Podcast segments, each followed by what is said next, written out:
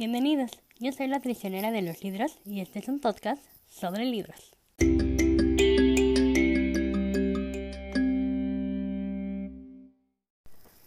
Bienvenidos a otro capítulo. El día de hoy les quería platicar sobre lo que para mí son mis problemas lectores.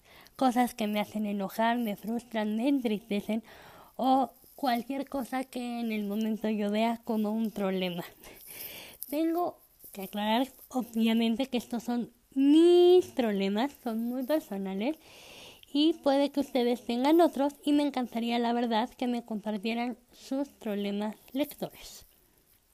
Pero bueno, vamos a empezar. Uno de mis primeros problemas es que me obsesiono por un libro. Esto me pasa más de lo que creo que puede ser sano. Bueno, este, no, no es cierto, pero es que la verdad es horrible porque no puedo concentrarme en otra cosa, no pienso en otra cosa que no sea en ese libro. Mañana, tarde y noche. Me cuesta decidir ya dormirme porque quiero saber qué es lo que pasa y a veces cuando logro decir no, tengo que dormir, cuando logro dormir, sueño con el libro. Sí, es horrible. Entonces lo único que quiero es despertarme para, para leer y no quiero trabajar, no quiero ver a gente, solo quiero leer. Y entonces ah, me, me, voy como obsesionando cada vez más porque si sueño quiero saber si lo que soñé es realidad o si lo soñé. Ay, no, no, no, es, es un poco eh, curioso por decirlo de alguna manera, pero bueno, ese sería mi primer problema lector. Y si continuamos en la lista de mis obsesiones, el siguiente problema es que luego me obsesiono y hay de dos. O no tengo dinero para comprarla a continuación o no ha salido. Y ese es un problema aún mayor, porque puedo intentar ahorrar y comprarme el libro, podérmelo comprar, no sé, este, ya sea en, en digital, que a veces sale un poco más barato, convencer a alguien que me lo regale. Pero cuando no ha salido, es horrible. Porque pues la verdad es que quieres saber qué pasa, quieres este, continuar leyendo, quieres continuar la historia y no hay manera porque o, o no lo han traducido. Igual y el libro ya salió, pero no está la traducción oficial.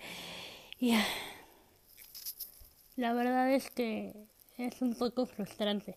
También me pasa mucho, como por ejemplo cuando quiero comprar un libro, aunque sea un libro que no he leído, pero que como que estoy pensando mucho en él y no logro encontrarlo y así, ah, también me obsesiona horrible y se los juro, o sea, solo pienso en dónde voy a conseguir ese libro, cómo lo puedo comprar, dónde lo puedo conseguir, quién me podrá ayudar. Es un poco desesperante no solo para mí, sino para todos los que me rodean, porque suelo empezar a ser un poco monotemática, entonces todo de lo que hablo es del libro, del libro, del libro, del libro, y pues la gente se fastidia.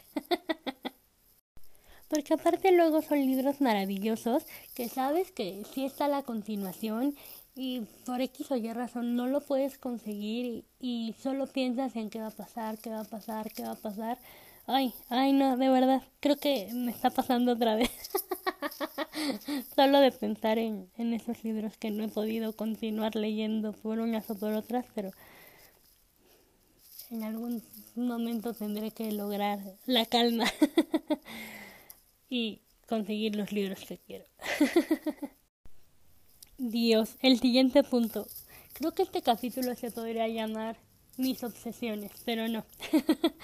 el siguiente punto es tener que dejar de leer por tener cosas que hacer.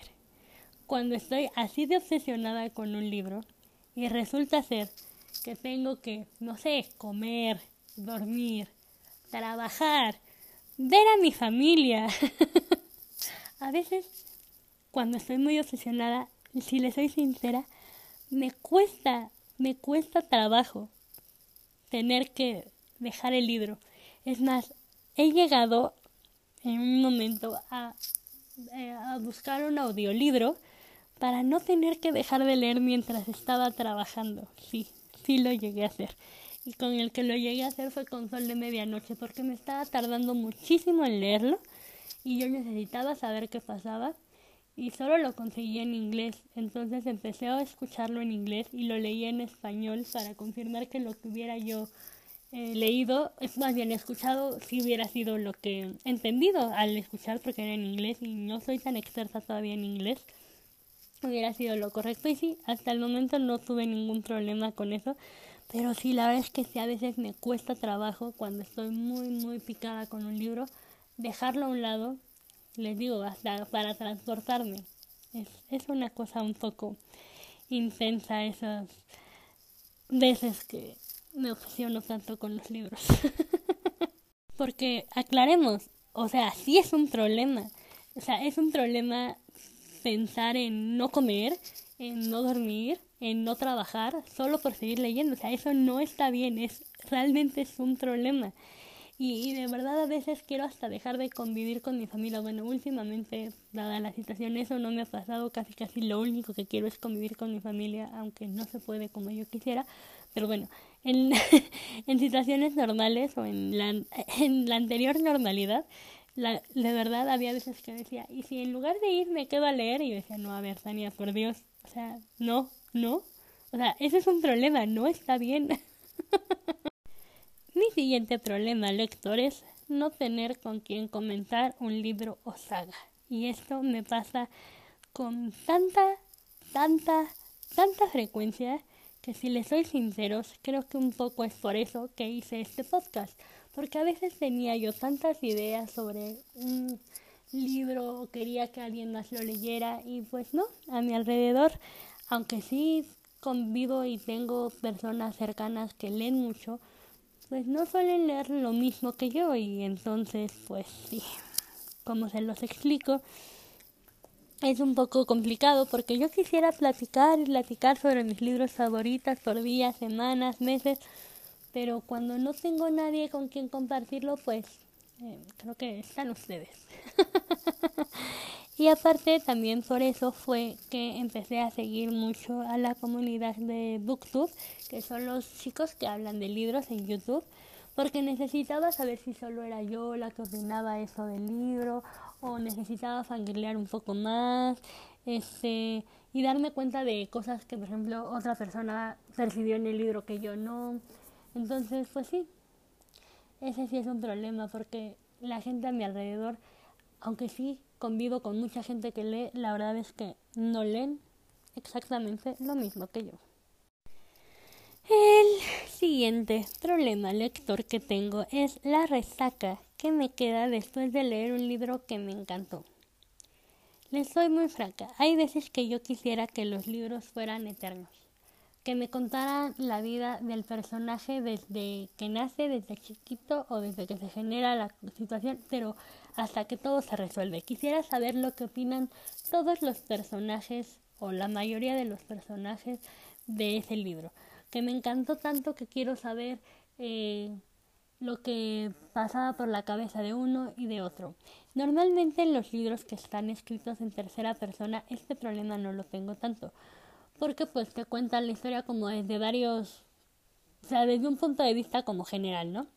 Pero cuando los libros están escritos en primera persona y solamente te enfocas en la historia de esa persona, si es como, ay, pero ¿qué, qué estaba pasando con fulanito? Por ejemplo, ¿saben con qué libro me pasó mucho? Con el de Love Simon.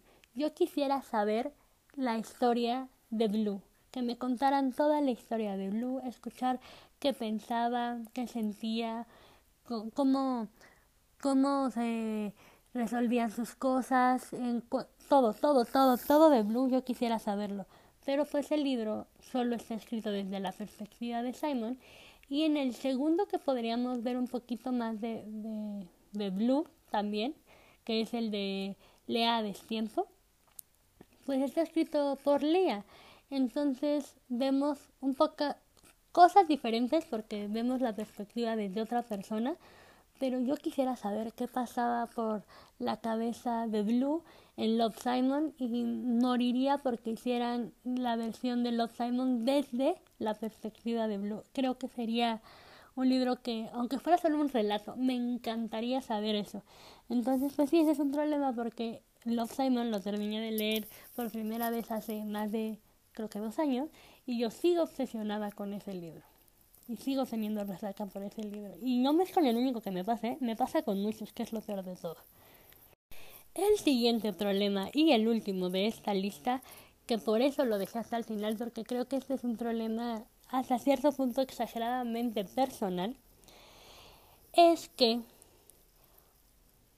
hay momentos que los libros se ponen muy intensos y yo no puedo continuarlos leyendo, ya sea por una escena angustiante o por algo que creo que va a pasar o no sé, normalmente son cosas angustiantes como cosas en donde el protagonista o un personaje que quiero se va a poner en riesgo o algo así, no puedo continuar leyéndolos.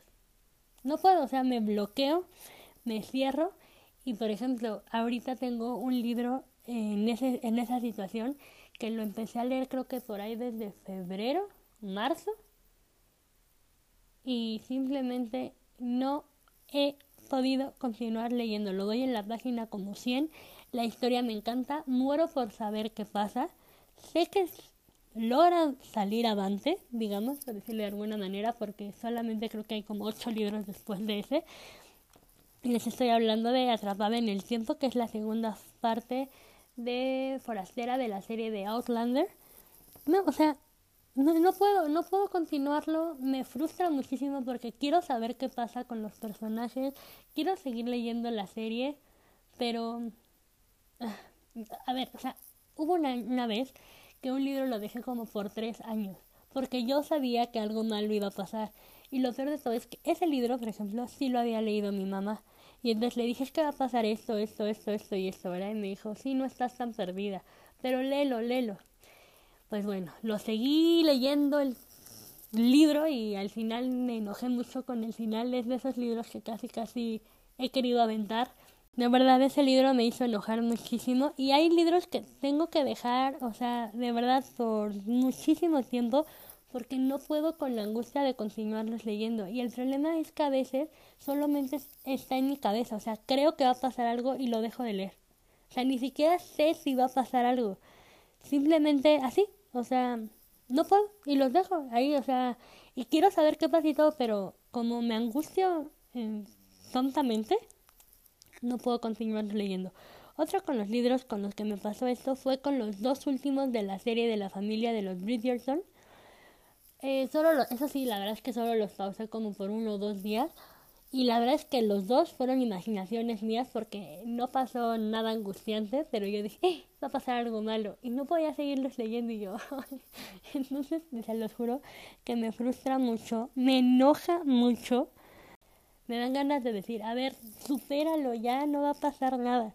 Pero bueno, creo que ese fue el último de mis problemas lectores. Y sí, eso fue todo por el día de hoy. Espero que estén muy bien. Les mando un fuerte abrazo a todos. Y ya saben, cualquier duda, comentario, sugerencia, y en este caso me encantaría que me comentaran cuáles son sus propios problemas lectores. Los espero, eh, espero sus comentarios en ya sea Facebook, Instagram o en nuestro correo electrónico como la prisionera de los libros. ¿Vale? Que tengan un bonito día. Bye bye.